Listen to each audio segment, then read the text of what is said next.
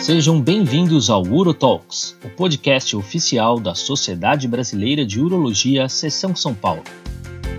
Um espaço de debates, educação continuada e reflexões sobre a urologia brasileira. Bom, hoje a gente está aqui então em mais um episódio do nosso podcast UroTalks, dessa vez com uma inovação. Né? A gente tem aí uma ideia de trazer o feedback dos nossos ouvintes, né, dos nossos associados da SBU. E foi numa dessas conversas a respeito de saber se a gente estava indo bem, se a gente estava fazendo uma coisa que estava indo mal, que houve uma sugestão aí, a gente trouxe a ideia de criar essa série que vai ser o Uro Talks Coffee Break. Quem de nós, né, quando acaba um congresso, quando acaba uma aula, não sai ali para o corredor conversar com o colega sobre outros temas, né, sobre nossos hobbies, sobre nossas atuações fora da academia, fora da ciência, fora da urologia e o quanto isso eventualmente até interfere no nosso dia a dia, né? Então hoje a gente vai falar de um tema totalmente diferente e até como homenagem ao nosso querido uh, colega Oséias, que foi quem sugeriu essa ideia de trazer esse bate-papo diferente, um pouco descontraído, sem ser relacionado à urologia. Nós vamos falar sobre artes marciais até quebrando um pouco o protocolo, agradecer apresentando então esse nosso colega, que é o Oséias Castro Neves, ele é urologista em Santo André, ele atua na área de urologia, ele é coordenador da, do programa de robótica lá do Hospital Brasil e trabalha na área de urologia lá na Faculdade de Medicina do ABC. Obrigado, Oséias, pela sugestão. Obrigado por aceitar participar aqui desse tema, desse nosso primeiro UroTalks Coffee Break. E antes de apresentar os nossos outros colegas, eu queria, até para deixar um pouco como surpresa aqui, eu queria que você falasse um pouco de como você e tem relação com alguma arte marcial, qual que é a sua arte marcial aí, por que, que você sugeriu esse tema. Obrigado, Zé. Bom, boa noite, Léo. Boa noite aos nossos queridos colegas urologistas que vão participar com a gente. Aí eu queria parabenizar a SBU São Paulo e a você por estar capitaneando esse projeto aí, Urotalks, que já é um grande sucesso. Eu sempre escuto no, no, meu carro, nas idas e vindas aí do trabalho, quando eu posso, e é muito interessante e sempre me traz um grande ganho de aprendizado. Tá, então, isso aí foi uma conversa que outro dia encontrei o Léo no hospital e a gente estava conversando sobre vários temas do Urotalks. Eu falei, Léo, podia fazer alguma coisa diferente. Hoje em dia, as pessoas têm diversos hobbies, tem gente que faz triatlon, tem gente que faz esporte, um gosta de cerveja, o outro gosta de vinho. E aí o Léo acabou levando isso para a diretoria da SBU, foi bem aceito e até que foi surpreso que ele falou, por que a gente não fala sobre arte marcial? Ele sabe que eu gosto de arte marcial. Então é uma coisa interessante. Eu comecei de pequeno na arte marcial, no judô, né? e aos 16 anos eu sempre morei na região do Grande ABC, em Santo André, quando abriu a primeira academia de jiu-jitsu, eu nunca gostei de, de, de o jiu-jitsu tinha uma fama muito ruim nos anos 90, né? Uma fama de, do pessoal agressivo, da Ipitibu, eu nunca gostei disso, pelo contrário, quem me conhece, né? Acabei indo para lá e acabei entrando no jiu-jitsu e acabei gostando desde então, desde a época da faculdade, sempre pratiquei. É, nunca falei muito sobre o assunto, porque nem na área médica, porque hoje em dia, antigamente o jiu-jitsu era muito mal visto, né? Então nunca divulguei muito, nunca usei camiseta, mas eu sempre gostei. E até que quando eu me formei, logo que eu me formei, acabei tendo uma lesão do joelho grave e parei. E parei de lutar. Depois tentei voltar para umas duas vezes, não consegui. Aí logo entrei na residência de urologia, a gente faz cirurgia geral, urologia, e acabei abandonando. Até que em 2014, já formado, trabalhando, encontrei um professor, estava abrindo uma nova academia, uma academia grande, bonita, numa região próxima da onde eu, na casa do meu pai, residia, e acabou, ele acabou tendo um cálculo renal. Acabou tendo um cálculo renal, uma cólica e aquelas coisas da vida. Aí eu fui, acabei fazendo a ureterolitripsia dele, voltamos a ser amigo, ele insistiu muito para voltar, eu acabei voltando a, a praticar, mas eu estava muito tempo já fora, estava mais de 10 anos, acho que 12 anos sem, sem lutar. E logo que eu voltei, acho que deu três ou quatro meses, eu fraturei minha mão. Fraturei, fraturei minha mão, tive que fazer uma cirurgia aqui no quinto, metata, metacata. É. Pô, minha esposa já ficou louca da vida comigo, né? Já, já estava aprontando de novo, né? E aí eu é, falei, putz, acho que eu vou parar. Logo, mas quando eu fui operar, várias pessoas da academia, tinham vários que treinavam comigo desde os anos 90, os caras mandando mensagem, oh, você precisa voltar, você precisa voltar, não sei o quê.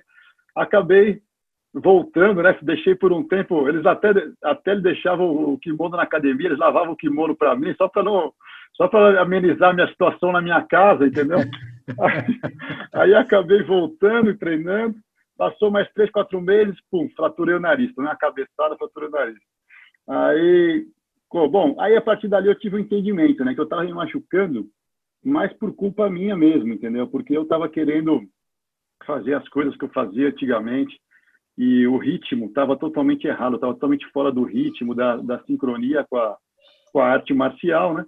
E aí depois disso passou tudo bem, acabei e acabei até no final de 2018, 17 para 18, 18, e até fui surpreendido, acabei ganhando minha faixa preta e aí comecei a me dedicar cada vez mais, é, cada vez mais é, ao entendimento do jiu-jitsu, estudar mais sobre o esporte, entendeu? Então é um esporte que eu gosto muito do, de praticar, porque a arte marcial tem uma coisa muito bacana. Primeiro, quando a gente está lá, quando a gente entra no, no dojo, a gente respeita o, o, tatame, lá dentro não tem classe social, não tem cor, não tem sexo, entendeu? É todo mundo junto ali, treino com pessoas de mais diversas classes sociais, tamanhos, cores, sexo, tudo. Então, acho que é uma coisa muito legal. Outra coisa muito legal da arte marcial que eu achei importante é, a concentração que você tem que ter durante o período que você está lá, o respeito que você tem aos seus mestres, aos seus companheiros, né? Porque o seu companheiro, você depende dele para treinar, né? Se o seu companheiro não está bem, você não, não, consegue treinar. Então, acho uma coisa muito legal. E a humildade, acho que é muito importante, mesmo no, a humildade, sabe que um dia você treinou com uma pessoa, você não foi bem, ou se você foi bem, no outro dia você acha que você está bem, você... É aquela coisa, né, da competição. Então, é uma coisa que eu gosto muito, é saudável, e hoje em dia eu aprendo a arte marcial hoje em dia é mais importante para mim do que era quando eu comecei, entendeu? Então o entendimento totalmente mudou e me ajuda no dia a dia. Então é isso que eu, que eu gosto. Perfeito. Vamos então agora aproveitar. Vou apresentar os nossos outros dois participantes. Você vê então que o contexto era tentar achar pessoas que tivessem esse hobby parecido e não foi muito difícil, né? Se a gente fizer uma busca em mídia social, se a gente fizer uma busca entre nós amigos urologistas, a gente acaba achando as pessoas que gostam das mesmas coisas que a gente. E um dos primeiros que eu vou apresentar para vocês é um conhecido de vocês aqui já nosso, já esteve aqui no Orotalks comentando sobre urologia e vai comentar um pouco agora com a gente também sobre arte marcial. Queria agradecer ao Dr. Fernando Almeida. Ele é professor lá na Escola Paulista de Medicina, chefe do serviço lá da parte de urologia feminina e disfunção miccional, já esteve aqui com a gente discutindo esse tema e hoje está aqui para falar para a gente de arte marcial. Obrigado, Fernando. Obrigado a todos aí, Léo. Obrigado, uh, Marcelo, por estar presente, Oséias e o Léo aí por capitanear esse Eurotalks aí que é bem divertido. O Oséias falou aí, eu também escuto também quando estou no carro aí dirigindo para o consultório. Uh, a SBU São Paulo está de parabéns para essa iniciativa. É uma coisa diferente, inovadora aí dentro uh, dessa gestão. Então, uh, Léo, a, a, minha área de, de atuação aí de arte marcial, cara, por incrível que pareça, eu comecei no jiu-jitsu. E a minha história é bem, é um pouco parecida com a do Oséias. Durante a faculdade eu comecei a treinar e também a gente escutava do jiu-jitsu, mas não tem nada a ver. Depois você conhece a arte marcial, você vê que é uma arte que não tem nada de agressividade, né? é que, infelizmente, alguns praticantes aí no início criaram essa fama ruim em cima do jiu-jitsu, e é uma arte bastante tranquila. E eu fiz durante a faculdade, fiz durante a residência, mas a vida de médico também interrompeu a, a carreira, né? E aí a gente, eu treinei Gil, e aí depois fui fazer doutorado, fui para fora, aquela coisa toda, e parei totalmente. Eu voltei depois em, é, você quer ver? 2009, dois, não, 2000, 2006, 2007 eu voltei a treinar. E eu já tinha meus filhos e no, no, fazia no Círculo Militar, no, no, clube aqui, aqui em São Paulo. E lá eu fui treinar Gil e os meus filhos pequenos, e eu coloquei eles no judô. E a aula de Gil era antes do judô. E aí, quando eu ficava esperando eles, pô, de kimono, esperando os caras, os caras falando aula de judô.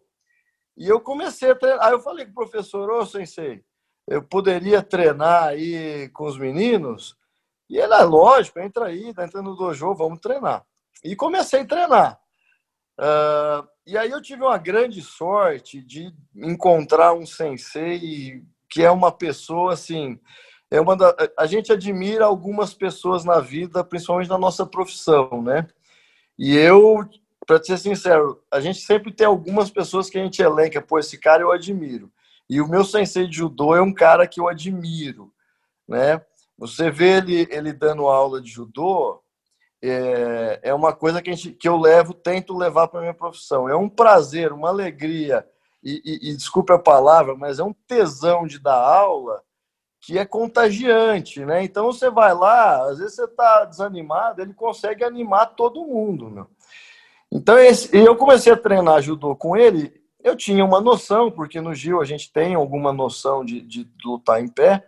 Então no Gil é óbvio que eu não chego nem perto do Oséias, eu, eu, eu eu treino ainda um pouco, mas eu tô na faixa roxa ali quietinho, bem humilde, viu, Zé?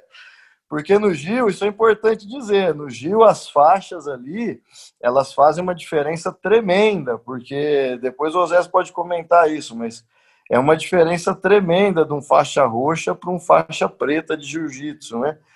Uh, mas é uma arte maravilhosa, eu admiro muito. Mas no judô, aí eu continuo, comecei a treinar. E eu treinava muito, e meus filhos empolgavam porque eu estava no tatame com eles. E isso foi crescendo, e eu me empolguei, eu treino. Eu, eu sou o único que não falta lá. Meus filhos faltam, eu não falto da aula. E aí, é, o Osés comentou uma coisa interessantíssima, né? Que a gente. E, e tudo lá do tatame dá para levar para a profissão. Então, eu sempre faço analogia. Você pega o residente que está é, tá começando, ele é estabanado, ele acha que ele sabe, ele quer fazer as coisas rápidas. E aí é que ele machuca. E no tatame é igual. Por que, que você, quando está no, no, começo, às vezes até no meio do, da sua evolução, você vai se machucar mais? Eu também me machuquei muito aí ao longo da vida, mas agora a gente tende a machucar menos, porque você começa a dosar o ritmo, sabe como vai, até onde você pode ir, conhece os limites do seu corpo. E ainda as pessoas que treinam com você também te conhecem, sabe que você é médico, cirurgião, e a, e, e a, e a pegada ali você tenta é, equilibrar para não ser um negócio que acabe levando a uma lesão. Mas você vai lutar com faixa branca, por exemplo, o cara é estabanado, ele se debate, ele, ele luta, solta a mão e luta de qualquer maneira, e isso acaba tendo lesão. Então, na vida é a mesma coisa a experiência e, a, e aprendizado daquela arte marcial vai te é, melhorando. E aí o que eu poderia dizer do judô, que eu acho interessante, que para mim foi um negócio muito marcante, você vai evoluindo, né, ano a ano, você vai progredindo nas faixas. E no judô, a troca de faixa da marrom para faixa preta, ela se dá por uma avaliação que é muito comparável para a gente com uma avaliação de, de mestrado ou doutorado. Então, eu não sabia fazer nem ideia disso, a gente vai aprendendo ao longo do tempo. Então, você tem que fazer crédito, o crédito você tem que lutar em campeonato e trabalhar como mesário e, eventualmente, ajudar em todo o processo do campeonato. Eu, como médico, dava sorte que eles me punham para trabalhar de médico. E eu ficava de médico, às vezes, no campeonato. E aí, você tem que trabalhar, fazer pontos. Então, cada campeonato você ganha um número de pontos, igual os créditos da pós-graduação. Você tem que fazer cursos obrigatórios. Né? Então, a gente tem é, pelo menos quatro cursos obrigatórios, né? Você aprender regras, aprender arbitragem, aprender os golpes. E aí você vai para a prova, que é no dia na defesa de tese, que é a obtenção da faixa. E aí você vai ter uma a federação reúne todos os codanchas, né? Depois eu posso explicar o que é isso, mas ela reúne esse pessoal que forma as bancas examinadoras e você tem que ir lá para fazer a prova. E a prova consiste de um kata, que o Marcelo vai, vai explicar para a gente direito o que, que, é isso, mas o kata nada mais é que uma demonstração de golpes sincronizados, seguindo uma sequência, e você não pode errar nada grosseiramente, tem que ser um negócio muito bem feito, uh, e a mesa avaliando, e aí depois é uma prova onde eles perguntam, eh, eu diria que pelo menos uns 30, 40 golpes que você tem que fazer, então o, o, os caras da banca vão falando o nome do golpe, é, então, Tayotoshi, é, Haraigoshi, e vão falando os nomes, e você tem que ir aplicando os golpes conforme eles falam. E aí depois, é, eles, se você errar, você é reprovado e não recebe a faixa, né? Então, e foi um dia tenso para mim, né? Porque fazer isso mais velho é difícil. E o mais legal é que eu fiz junto com meu filho a prova de faixa preta. Então, o meu, uh, o meu parceiro de, de faixa preta, quem caiu para mim, vamos dizer assim, né, o meu, uh, foi o meu filho mais velho. E aí depois ele fez com outro moço lá para cair para ele, porque eu estou muito velho para cair. Né? E aí, e aí ele obteve, no mesmo dia obteve a faixa preta. Cara, foi um dos dias mais emocionantes da minha vida. E, e como o Osés falou, né? Então, é, a, a, arte marcial é, é, uma, é, é um aprendizado todo dia. Isso que eu estou falando são alguns, algumas coisas que a gente vai aprendendo ali dentro do tatame, né?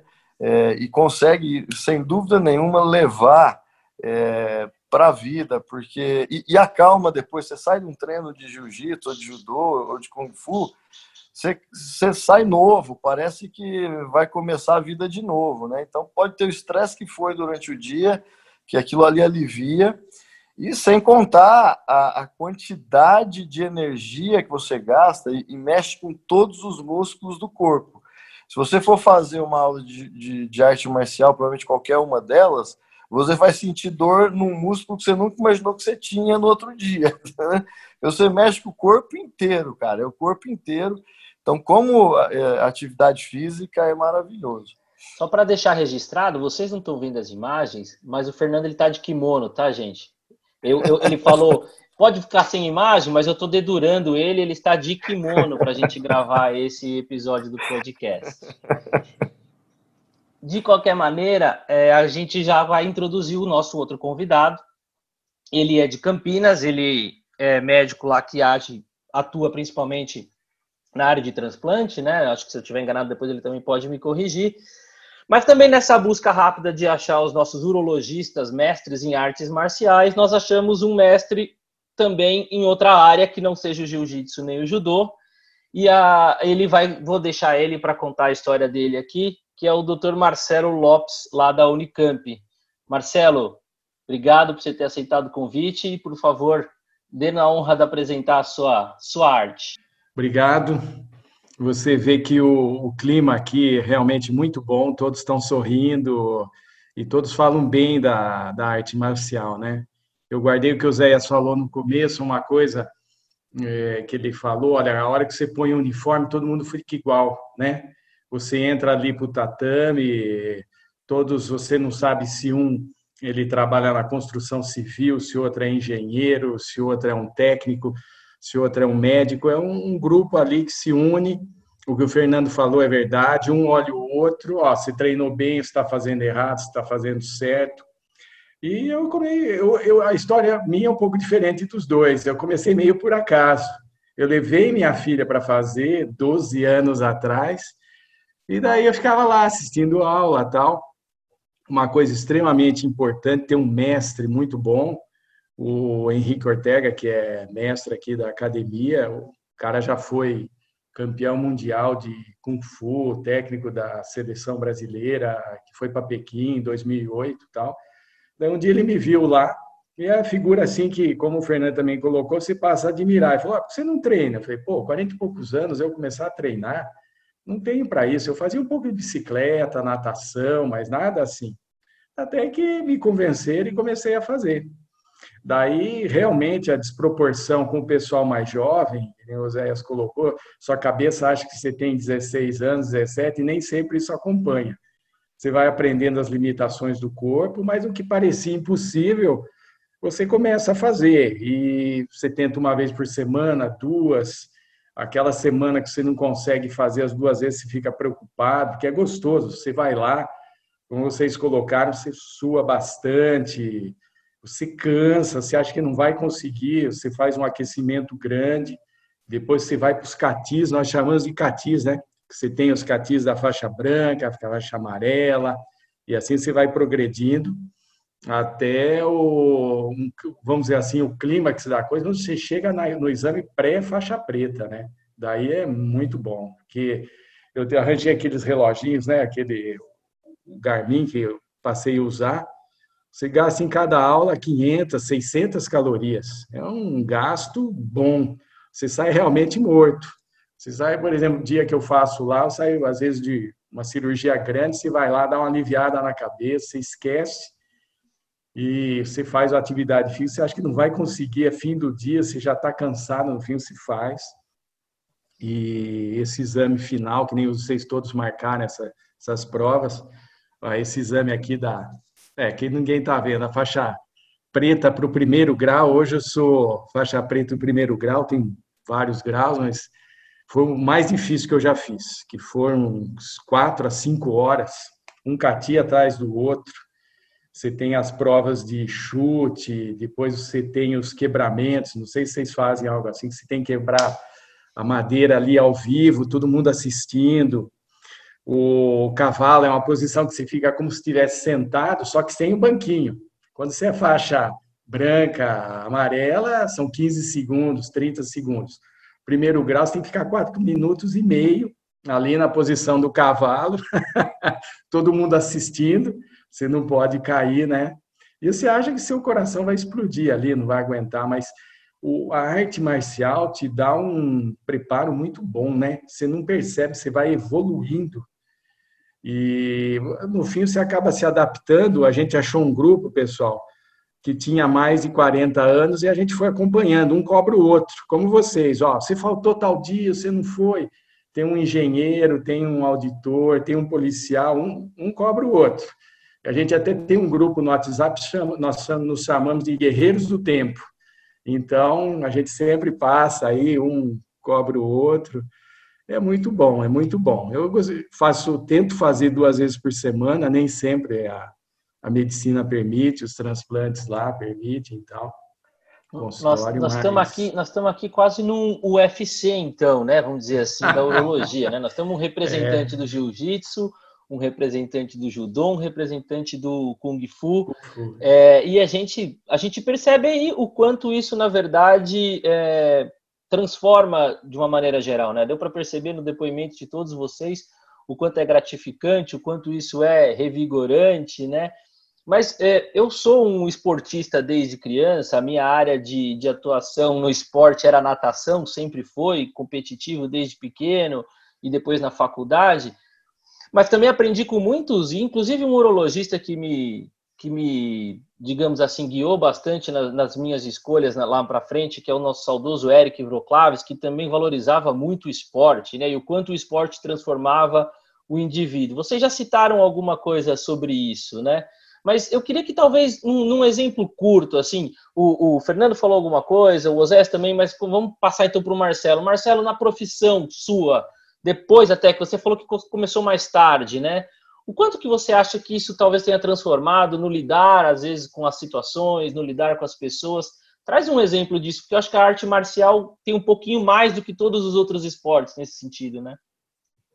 É, eu acho importante, pessoal, a parte concentração, você se abster das coisas à sua volta, isso te ajuda bastante no procedimento cirúrgico, que o Kung Fu te exige, para você executar os catis, como vocês dois colocaram, você tem que manter os golpes tudo na sequência, a sua força, dosar a força. Então, a concentração acho que melhorou muito. O seu desgaste físico no dia a dia diminuiu. Você, você entra em forma, você entra em forma sem perceber. Dá para você subir as escadas do hospital de manhã na boa, o que antigamente era difícil.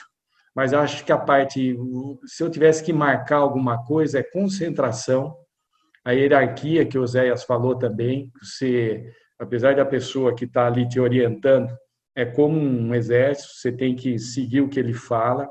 a parte de grupo, que o grupo depende de você, se você não for bem, o grupo também não vai. Tudo isso aí se leva para a vida. Saber que o cara é diferente de você, mas ali ele quer a mesma coisa, que nem o Fernando colocou, todo mundo treina junto, um ajudar o outro, a parte de time. Eu acho que isso, a arte marcial, é, todo mundo fala de Kung Fu, lembra do Bruce Lee, né? Mas não, não é aquilo do filme. Os catis você faz sozinho ou em grupo, e mas um olha o outro para ver se está indo bem, mas exige uma concentração. Vou ser sincero para vocês, dá para você fazer de olho fechado, mas você precisa se conhecer. Então, acho que isso aí trouxe um lucro grande. Eu pretendo fazer até eu aguentar, até os guerreiros aguentarem lá. Eu acho que é uma boa, só te traz coisa boa. Exato. Você falou uma coisa interessante, o Osés também falou isso, né? Da questão do preconceito em relação à arte marcial, né? Todo mundo uhum. fala em Kung Fu, lembra do Bruce Lee, daqueles filmes de luta, de briga, enfim, e não de uma arte marcial como um treinamento, como uma atividade física, ou até como uma ação de concentração. Oséias, fala um pouquinho mais então dessa questão do preconceito, né? Porque hoje a gente sabe que isso quebrou, né?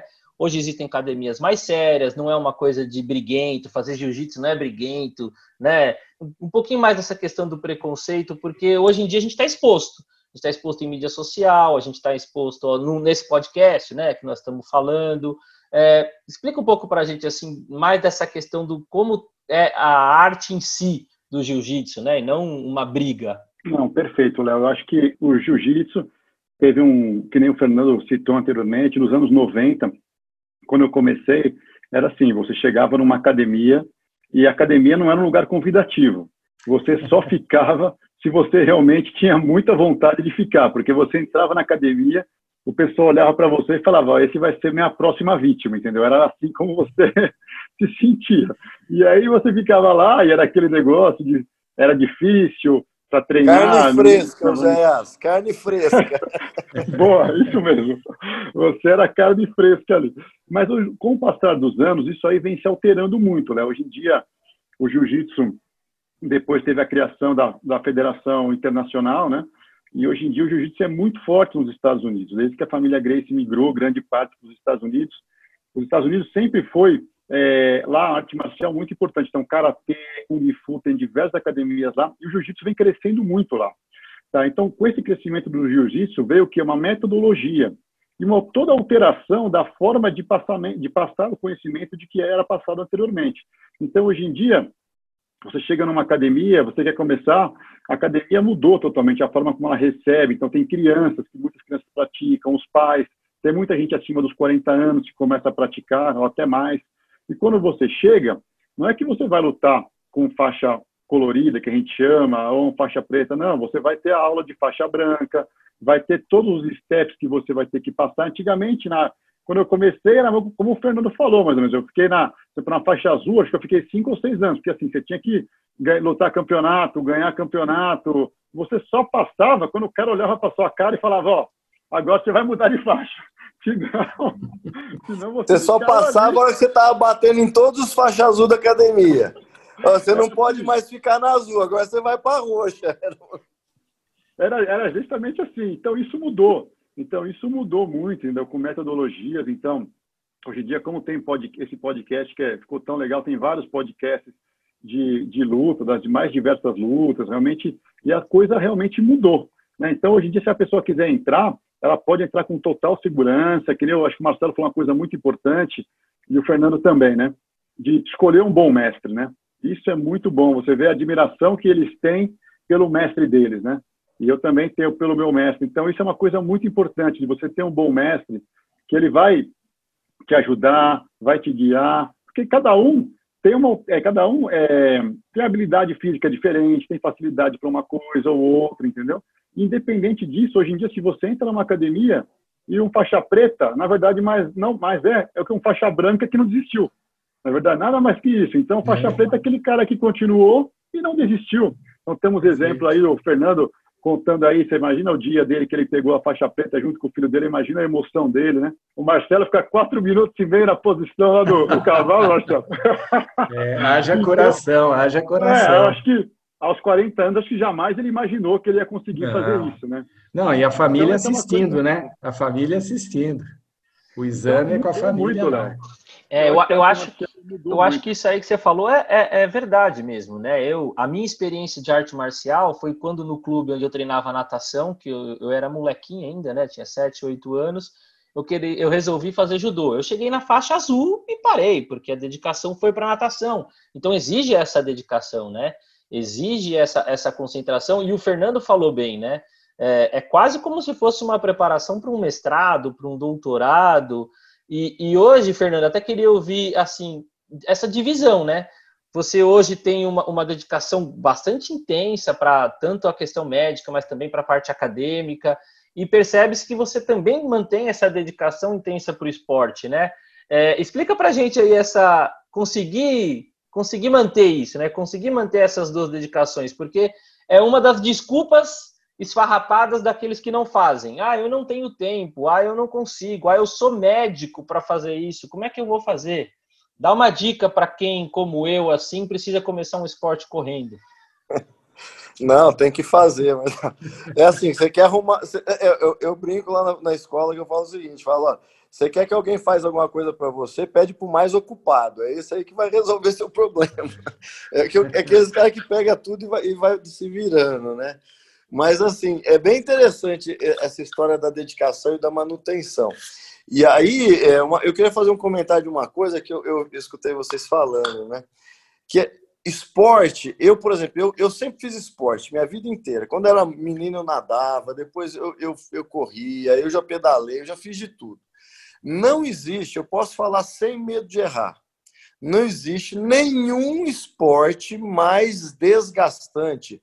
Vamos dizer assim, se você quiser fazer o esporte para ter cardiovascular e musculatura, manter isso pro resto da vida, não existe nada como arte marcial. Eu diria que qualquer arte marcial deve ser parecida. É. Né? Você pegar um cara, pôr ele para fazer um treino, fazer quatro rolas de Gil numa noite, o cara não está muito acostumado, ele, ele, ele no outro dia ele não anda, né? Se pôr o cara para fazer é, quatro lutas de judô de quatro minutos ou três minutos, no outro dia ele não levanta da cama. Porque é um esporte que mexe com tudo, né? E aí, assim, o, o negócio da, da arte marcial é que se você parar, você não volta. Porque como ele exige muito do corpo, né, ainda mais nós que estamos mais velhos aí, é, então assim, por isso que eu não falto, porque se eu faltar, vai, se eu faltar duas, três semanas para voltar é, é, super difícil.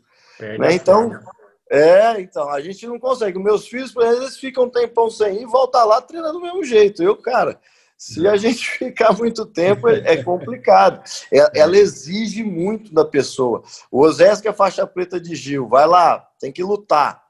Aí, se ele ficar, vai, seis meses sem lutar, ele chega lá, os menininhos faixa roxa atropelam ele, meu.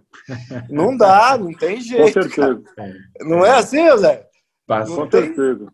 Não tem jeito, a gente, o nosso, a gente vai perdendo com a idade o preparo físico muito rápido. Então, tem que manter, tem que fazer. Aí o Léo perguntou, pô, como é que eu faço para fazer?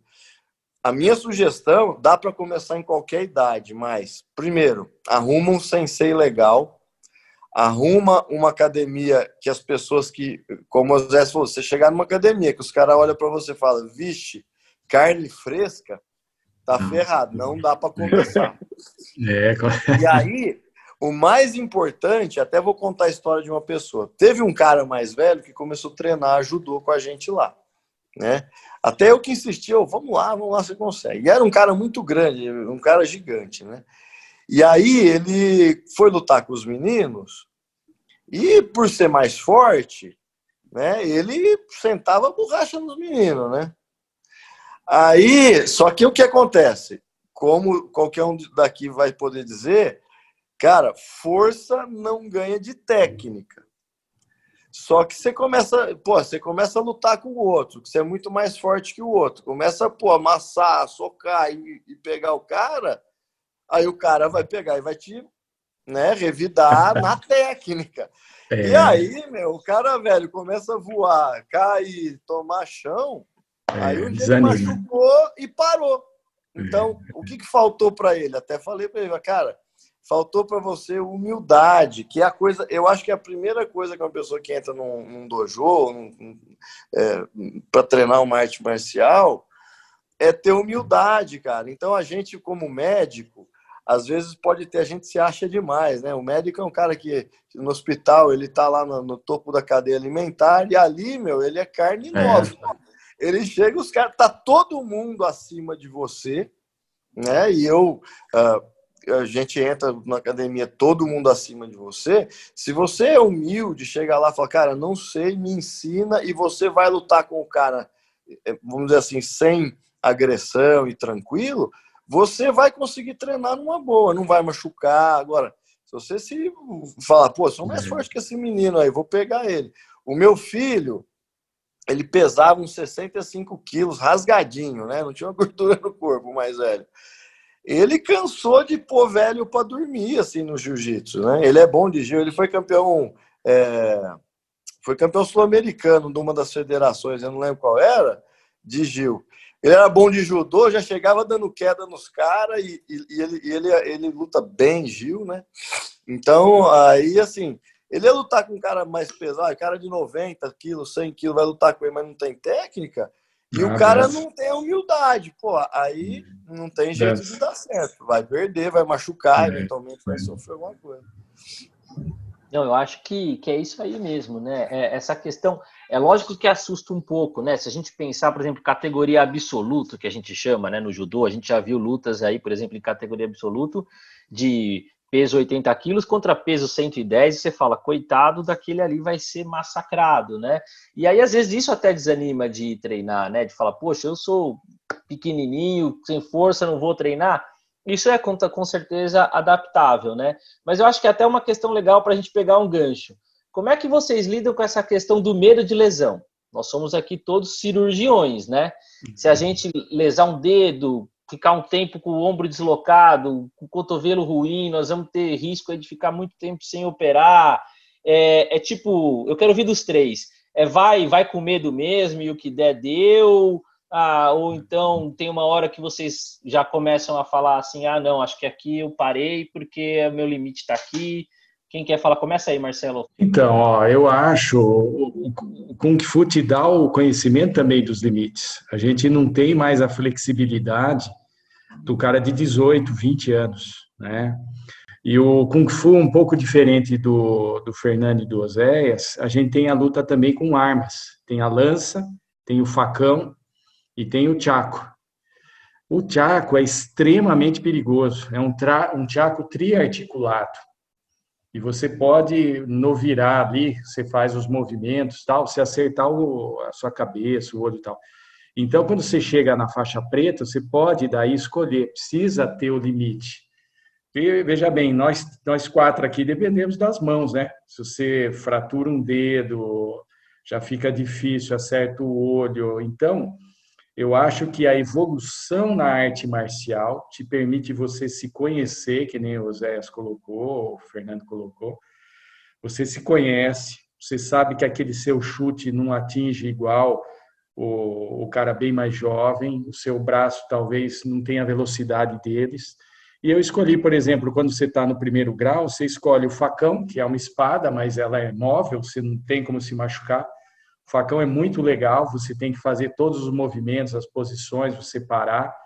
Ele faz um barulho no ar quando você acerta, que te deixa até entusiasmado. A gente tem, como vocês, a gente tem aqueles, aqueles gritos no meio que te dá aquela força, aquela impulsão. É muito jóia. A lança é muito legal, que você aprende a, a pôr as posições. E o bom mestre te ensina, olha, aqui a lança cortaria mais ou menos no pescoço, aqui no coisa e tal. Você vê que nada nasceu de uma guerra, né? Mas você não usa nada daquilo, porque a lança até a pontinha é, é flexível.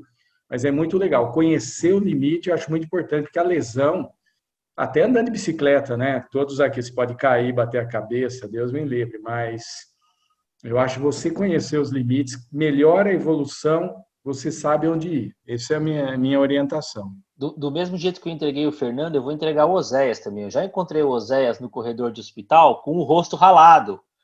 E aí, quando você vai perguntar para ele, ele vai falar: Ah, foi o tatame, né? Oséias, conta pra gente aí, porque no jiu-jitsu, quer queira, quer não, é um pouquinho mais contato, né? Sim, Léo, eu acho que o Marcelo falou uma coisa interessante, né? da gente se, se conhecer, o autoconhecimento, né? Então, eu que, como eu machuquei no começo, eu realmente acabei mudando, a gente fala o jogo, né? Como mudando a minha forma de lutar, né? Então, hoje em dia eu protejo muito mais os meus braços, as minhas mãos, umas formas de pegada que eu fazia, hoje em dia eu mudei esse tipo de pegada. Lógico, se eu vejo que eu vou ter tomar uma chave de braço ou punho, mão, qualquer coisa, eu já paro antes, entendeu? Então isso tudo muda, né? Então isso é importante também é, o sensei, onde você treina, né? E muitas vezes a gente sabe que situações de risco, então muitas vezes às vezes você vai treinar com um garotão novo, campeão, então você tem que tomar cuidado. Então hoje em dia eu, eu me protejo muito mais, mesmo sabendo que eu vou, ó, eu acabo desistindo às vezes da luta por motivos, mas eu me protejo, entendeu? Então hoje em dia eu me machuco menos no jiu-jitsu do que se eu for jogar futebol, por exemplo, que vai ser uma tragédia, entendeu? Mas, mas é isso, a gente tem que se proteger e vai se entendendo como é que é. Né? E a gente sabe que muitas vezes o que acontece? Você tem que mudar o seu objetivo. Né? Então, antigamente, meu objetivo, que era chegar é, a lutar com um rapaz mais novo, só que hoje em dia meu objetivo mudou. Se eu lutar com um determinado, a, a um determinado é, colega e conseguir, às vezes, empatar a luta ou não perder de muito, então eu acabo mudando os meus objetivos em frente a isso, entendeu? Então, esses são os meus novos objetivos. Então, tá é isso que muda. Eu tive até uma história engraçada. Eu, ano passado, eu operei um, um rapaz, um, mais ou menos da mesma faixa etária que eu tal, e ele, faixa preta de jiu-jitsu também, ele acabou vendo. Eu tenho uma foto, só tem uma foto só no Instagram que eu coloquei de kimono, e ele falou: Ó, oh, doutor, vai ter um treino novo aqui em São Paulo tal, que vai ser só de faixa preta. E ele me convidou, mas eu achei que era mais o pessoal da geração, né? Aí eu tô chegando na academia, academia grande aqui em São Paulo, chegando na academia, eu vejo o pessoal chegando, cara. Só acho que eu me sentia um pequeno, menor que tinha 1,90m. Tudo cara novo, tinha campeão mundial no treino. Cara, tinha gente, acho que tinha mais de 60 pessoas no treino. Aí cheguei lá de roupa social para treinar. Os caras olharam e falaram, doutor, o que você está fazendo aqui? Bom, mas todo mundo me recebeu super bem, lógico. Eu treinei dentro das minhas limitações, né? Acabei fazendo amizade, isso é uma coisa legal da arte marcial. Depois que você faz um treino com uma pessoa, as pessoas acabam se tornando mais como não como amigo, mas eles acabam ficando muito mais próximos de você, entendeu? Depois que você treina, sempre tem aquela resenha no final, o bate-papo, você acaba ficando amigo de pessoas totalmente diferentes do seu mundo. Isso é muito legal, diferente de um jogo de futebol, às vezes que acaba um clima mais não tão amistoso, a arte marcial traz isso. Se você faz um treino com uma pessoa, aquela pessoa vira praticamente seu amigo, entendeu? independente do resultado do treino, né? Então isso é uma coisa muito legal da arte marcial. O, o Fernando já falou um pouco a, respeito disso de ele dosar, né? Mas, mas Fernando, você acha que uh, a questão do, do treino, que você falou que é um esporte bem completo, né? Mas será que exige você ficar fazendo outros fortalecimentos, trabalhar academia também para proteger, para fortalecer musculatura? Como é que você tem? Qual é a sua tática aí para diminuir lesão? Então, cara, olha só. O, o, o treino de judô e o treino de jiu-jitsu ou de qualquer outra arte marcial é, vai exigir de você estar tá bem preparado fisicamente. Senão você tem risco de machucar. Só que assim, eu não sei a opinião dos colegas, mas não adianta muito ir lá na academia fazer musculação, não, porque o, é, o músculo que você vai mexer fazendo os movimentos do judô e, da, da, e de qualquer arte marcial são específicos daquilo. Então você tem que fazer treino específico. E aí o que a gente faz durante o treino, porque o treino não é só luta, né? Então você tem aquecimento, você tem ginásticas é, específicas que você faz para se preparar para aquilo. E por isso que você tem que manter o treino constante para manter a musculatura que você usa no treino é, é, preparada tanto de força quanto de resistência. E isso é uma das coisas que te ajuda a evitar lesão, né? Agora, o mais importante é o que o Marcelo e o Osés comentaram, é saber seu limite. Então, lá no, no treino que a gente fala, olha, é, cuidado com o velho, eu falo. Né? Eu vou lutar com os meninos, falo, cuidado com o velho, hein? Cuidado, não vai machucar o velho. Né? Eles já sabem. E, e, e, o pessoal ainda brinca assim, fala assim, ó, o doutor não pode machucar. Na guerra, o último que pode machucar é o médico. Porque é interessante isso, que toda vez que alguém machuca, eu que dou socorro, né? É. Já teve cara de abrir a testa, já teve cara de machucar que é fraturas, parte ortopédica, né? Já cansei de levar o pessoal para o hospital. Então eles brincam, olha, não machuca o doutor. E isso depois. Então é importante. Igual o Zé falou, vou num treino lá que tá um monte de cara atleta de campeonato, né? Que é outro ritmo de treino, é outra vida, né? E aí é importante você se identificar, fala, cara, eu tô aqui, sou médico, minha pegada é outra. E óbvio, na luta você também vai ter uma pegada diferente. Adianta você falar, eu sou velho, sou médico e chega lutando igual um cavalo, entendeu? Que aí também ninguém vai ficar, vai aliviar para você. É. Mas uh, uma vez que você se identifica, falha, a pessoa entende, você vai lutar naquele ritmo proporcional ao que você se identificou, isso diminui muito o risco de, de lesão. Né? Tanto que faz, olha, faz muito tempo que eu não tenho lesão. E eu mostrei para vocês aqui no começo como é o kimono do judô e do jiu-jitsu. É um kimono trançado, que é diferente do, kung fu e do karatê, né? Esse kimono, quando raspa no rosto, cara, não tem jeito, vai ficar ralado mesmo. Então, isso aí que você falou que encontrou Oséias, é frequente acontecer, porque é, a gente treina, eu treino mais judô hoje do que jiu-jitsu, mas no judô nós temos o neoazá, que é luta no solo, é a mesma que é, é a mesma coisa do jiu-jitsu. Então, cara, rala o rosto, machuca. Às vezes você toma uma pancadinha de leve que pega num lugarzinho que deixa o olho meio roxo. Isso aí não é incomum, não. Mas lesões graves que vão impossibilitar a gente trabalhar é mais difícil uma vez que você dosa, que você começa a adquirir experiência. Eu, eu, acho que você falou, o, você falou do treinamento, é aquela cena clássica do Karate Kid, né? Primeiro a pinta a parede, depois luta karatê, né? Então é, é, mais ou menos nesse, nesse sentido mesmo, né? Ô, Léo, é... tem uma coisa interessante, até que eles falaram também assim, eu acho que quando você chega na faixa, na faixa preta, parece que aí que o negócio começa, entendeu? Sim. Quando você chega na faixa preta, que você fala assim, putz, agora que vai começar mesmo, entendeu? Você é, fala, agora perfeito. o caminho é até aqui, mas agora que eu vou começar realmente a fazer arte marcial, agora que eu vou me interessar. Você fala, quando eu estava às vezes na faixa marrom, fala, putz, até vou parar. Mas quando você chega na preta, você fala assim, não, agora eu não posso parar, entendeu? Agora que eu Sim. tenho que realmente aprender. E daí que você começa a caminhar. Então a faixa preta não é o final. Na verdade, era praticamente o começo, entendeu? Disso daí, né? É. É, essa, era, frase aí que o Zé, essa frase que o Zé falou é, é, bem, é bem comum no judô, né? E no judô a gente fala, e é, e, é, e é a definição dentro do judô é exatamente essa. A faixa preta, porque ela é sem cor, porque ela é o início. Então no judô e no, e, e no jiu-jitsu tem os dans, no, no, karate, no kung fu não sei, o Marcelo pode dizer, mas você vai progredindo no judô, então tem mais 10 uh, ah, passos para subir depois da faixa preta, e a última faixa do judô é a faixa vermelha né? Então, o, lá onde a gente treina, o Sensei Luiz, ele é faixa, ele é nono dan, ele é faixa que aí ela, ela vira coral, é uma faixa vermelha e branca, né? Então, o nono dan, ele, aí a próxima faixa que ele recebe é a faixa vermelha. E aí, aí sim você tá no, no topo da carreira.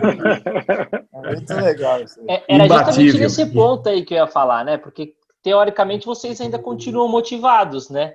É. Porque, quer queira, quer não, uma, uma, conversa que a gente teve aqui no meio foi que precisa da motivação, né?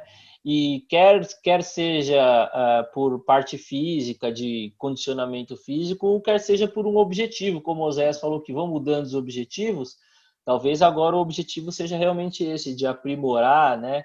É, e ter como o Marcelo, ou foi o contrário, né? Ele, ele foi para o esporte por causa das filhas, mas o Osés, eu sei que ele tem filhos menores, então, provavelmente, ele vai estimular os filhos a, a, praticar essa atividade, praticar esse esporte, como o Fernando estimula, né? Então, acho que é, que é o começo de tudo aí, né? É, a gente está perto aí de, de uma hora de bate-papo, então vocês veem, foi tão, tão, foi tão leve, tão, tão, mais leve que falar de urologia aqui, né? Que a gente nem Muito percebeu melhor. que a gente passou de, de uma hora é. aqui, né? Então eu queria começar o encerramento e começar agradecendo cada um de vocês. É, Marcelo, não foi de transplante que a gente falou, mas foi de Kung Fu e eu acho que foi tão legal quanto. Obrigado pela hum. sua participação. Eu que agradeço, foi muito prazeroso. Você viu que durante todo o tempo todo mundo sorriu, falou, se divertiu. Eu acho que é um estímulo para todos a gente continuar nessa linha. Muito bom. Sem dúvida. Fernando, obrigado mais uma vez por participar. Eu espero que, como a gente conversou antes, tenha sido tão legal quanto falar de artes marcial como a gente falou de urologia da outra vez, né? Não, sem dúvida nenhuma. É, arte marcial é uma. Diferente do que o pessoal pensa, não é para brigar, não é para lutar, é para manter uma atividade física, saúde mental e física, sem dúvida nenhuma. E, e queria agradecer também, então, por fim, o Oséias, é, o Oséias que foi um dos incentivadores, vai, do nosso Urotalks Coffee Break aqui, e não tinha como não convidá-lo para fazer parte do primeiro episódio. Obrigado, Oséias. Eu que agradeço, Léo. Parabéns aí mais uma vez pelo Urotalks, sensacional. A SBU São Paulo e também por abrir mais uma, uma nova vertente aí, digamos, aí do, do podcast, né? Espero aí que várias outras pessoas, nossos colegas urologistas, falem sobre seus hobbies, suas paixões e possa ter esse espaço aberto na urologia. Foi muito divertido, agradeço muito e com certeza aí nos próximos congressos aí que serão não virtuais, com o Marcelo e com o Fernando voltaremos a falar sobre artes marciais. É isso aí. Então, mais uma vez, obrigado aos três. E Léo, obrigado. com certeza teremos aí mais episódios, como o Zé sugeriu, né? Outros esportes, outros hobbies e falar um pouco além da urologia, falar um pouco aí do nosso dia a dia. Obrigado, pessoal, e continue acompanhando a gente. Você acabou de ouvir mais um episódio do UroTalks, o podcast oficial da Sociedade Brasileira de Urologia, Seção São Paulo. Todas as edições estão disponíveis no site www.sbu-sp.org.br e também nas principais plataformas de streaming. Nos vemos no próximo episódio. Até lá!